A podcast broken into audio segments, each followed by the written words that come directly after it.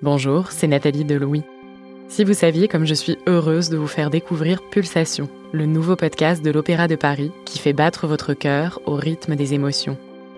L'opéra et le ballet font résonner en nous des sensations puissantes. Il m'est arrivé de rire et vibrer face à la formidable énergie déployée sur scène par des chanteurs pour nous faire ressentir toute l'intensité d'un opéra qui se déroule sous nos yeux. La mezzo-soprano Malika Bellaribi Le Moal l'exprime très bien cette œuvre, quand je la chante, ça réveille des, blessures émotionnelles. Alors c'est moi qui pleure et après c'est le public qui pleure. Dans chaque épisode de Pulsation, des chanteurs, danseurs étoiles ou chorégraphes vous emmènent dans leur voyage émotionnel, au plus près de la création. Écoutez-les dès à présent en découvrant Pulsation sur toutes les plateformes de podcast.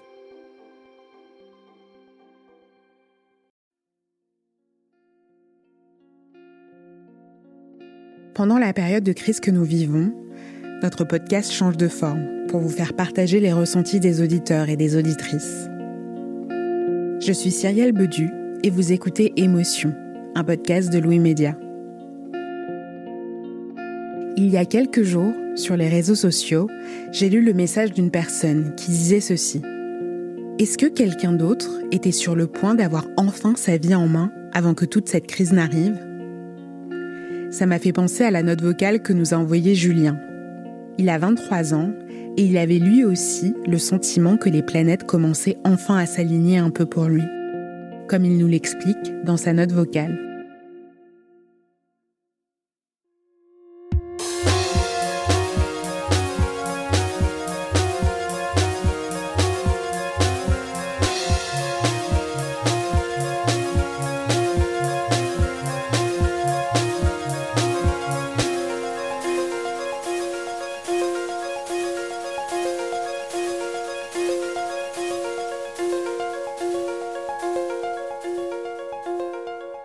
Bonjour, bonsoir Louis Média.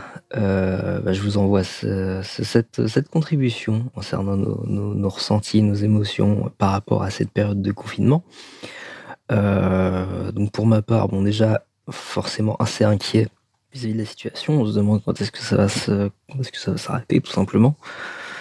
Euh, mais surtout assez angoissé quand même. Bon déjà je pense être quelqu'un de très anxieux très stressé potentiellement dépressif. Donc j'ai à peine commencé les consultations de ce côté-là, donc à voir. Et surtout, je sors d'une période en fait où euh, j'étais très souvent chez moi, au sens où, euh, enfin, j'étais en pleine recherche de stage pendant des mois et des mois, euh, un stage de fin d'études en l'occurrence, et chose qui était très démoralisante en fait de ne pas trouver pendant plusieurs mois, et en plus de ça, de se retrouver chez soi parce qu'on n'a rien d'autre à faire, on n'a pas de cours en parallèle. Et une fois que j'avais trouvé, c'était euh, c'était à nouveau le bonheur parce que je pouvais euh, travailler. Je sortais de chez moi pour aller travailler dans une structure avec euh, avec des, gens avec qui avec qui travailler, avec qui construire de belles choses. Et puis du jour au lendemain, bah on se rend compte que bah c'est plus possible quoi. Et qu'est-ce que ça provoque? Bah ça provoque crise d'angoisse un peu plus tard qu'hier notamment, sentiment de pas pouvoir respirer, la tête pleine, une grande envie de pleurer j'ai essayé de surpasser en fait en, jouant un peu de guitare parce que c'est ma la musique ça reste mon, mon domaine principal et d'avoir la, la, physicalité de la guitare ça permet de vraiment laisser échapper les choses. Et euh, voilà c'est pas aussi aller à, à, la colère euh, plus que de la colère en fait c'est surtout de la frustration que j'ai commencé à ressentir parce que je commençais à prendre mes marques euh, dans, dans ce nouvel environnement de travail qui me plaisait beaucoup. Du jour au lendemain en fait à cause d'un facteur qui échappe totalement à qui que ce soit en plus.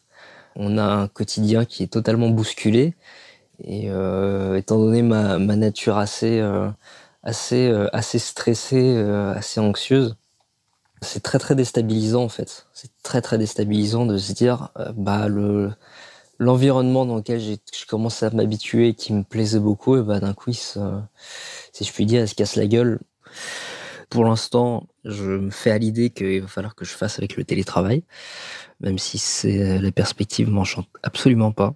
Et euh, surtout aussi l'idée de rester enfermé chez moi pendant un mois à ne pas pouvoir sortir du tout, même pour faire autre chose, c'est euh, particulièrement euh, stressant. Mais bon, je me dis que c'est, je me dis d'un autre côté que c'est un mal pour un bien et que peut-être que on fera en sorte que bah, que, ça, se stoppe, quoi, que ça finisse par, ou en tout cas par se calmer un petit peu et qu'on puisse à nouveau vivre normalement en quelque sorte.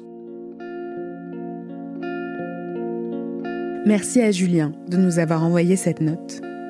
Vous pouvez vous aussi nous envoyer des notes vocales pour nous faire part de ce que vous traversez, de ce que vous vivez pendant ce confinement à hello at louismedia.com. À bientôt.